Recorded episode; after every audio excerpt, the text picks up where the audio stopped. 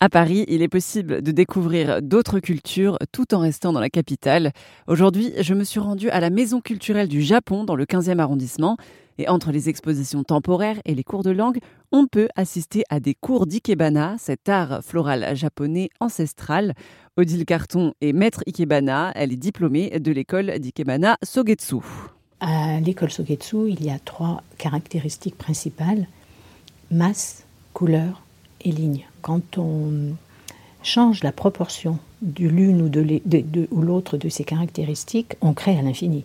On va mettre euh, un ikebana avec énormément de masse et juste une ligne, ou bien le contraire. Euh, voilà. Donc, l'école Sogetsu propose donc des cours de base pour apprendre euh, les techniques, pour apprendre à regarder. D'ailleurs, quand on fait de l'ikebana, on apprend vraiment à regarder les végétaux, je trouve. Enfin, moi, j'ai fait des, je, peux dire des, un peu des progrès. Et même quand je me promène en forêt, je, regarde et j'imagine des, des, lignes. Enfin, vous voyez, c'est intéressant. Donc, euh, l'école Sogetsu propose donc la découverte de Moribana Nagele en style de base et style incliné avec des variations. Et ensuite, on est en style libre avec des thèmes. Des thèmes qui, sont, qui ont été euh, inventés, créés par le fondateur de l'école Sogetsu qui s'appelait Sofu Teshigahara. Voilà, en 1927, il a créé sa propre école. Il était lui-même euh, fils d'un maître d'ikebana traditionnel. Il a voulu euh, bousculer les traditions. On l'appelait, le, on le surnommait le, Picasso de l'ikebana. Donc, pour lui, c'était vraiment la métamorphose. pour lui, les fleurs sont figuratives, l'ikebana est abstrait. Et donc, après, après Sofu, son fils a succédé. Et maintenant, c'est la petite fille du fondateur euh, bah, qui, qui, est à Tokyo, qui a une, très grande école et qui euh, voyage à travers le monde pour, euh, avec son équipe pour faire des, d'énormes structures ou des, au contraire des tout petits petits ikebana. Donc vous, avez dit un terme, maître ikebana. Pourquoi on appelle, on appelle les, personnes qui pratiquent l'ikebana ainsi, maître? Parce qu'on passe des, degrés, des diplômes, voilà, et et donc, euh, oui, quand, on, je pense, je, pense que c'est dans toutes les écoles euh, la même chose. On passe des diplômes et on devient maître quand on peut enseigner. Quand on a, moi, j'ai passé tous mes diplômes au Japon, voilà.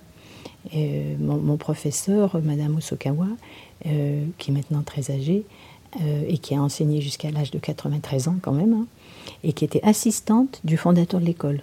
Elle était évidemment maître. Elle m'a elle m'a enseigné depuis le début et elle m'a confié également à d'autres, à d'autres maîtres à Tokyo et ailleurs. Alors, on n'a pas d'équivalent en France hein, de, de l'ikebana, ce n'est pas du tout euh, comme être fleuriste.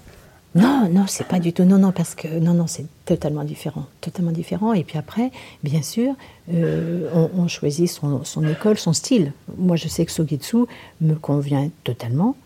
Euh, comme j'ai vécu, donc je vous dis longtemps au Japon et que j'ai découvert l'ikebana, moi, parce que je voulais parler japonais. Et je voulais euh, l'apprendre autrement, enfin, je voulais l'utiliser autrement que quand j'achetais mes légumes au marché. Je voulais, voilà. Et donc, c'est une, voisine qui m'a conseillé d'aller dans ce centre culturel. Et euh, ben, les branches, les fleurs, ça me parlait. Je me suis dit, c'est universel, contrairement à l'époque à la cérémonie du thé ou à la calligraphie qui, pour moi, était totalement euh, inaccessible. Je, dire, je, je, connaissais rien du tout du Japon, donc ni de cette culture. Donc, j'ai commencé l'ikebana, j'avoue, pour utiliser mon japonais. Euh, et, au départ, évidemment, je ne comprenais pas grand-chose. Mon professeur ne, parlait, euh, euh, anglais que pour me dire Do you understand? C'est tout ce qu'elle me disait en anglais, autrement c'était du japonais. Mais je voyais ses mains.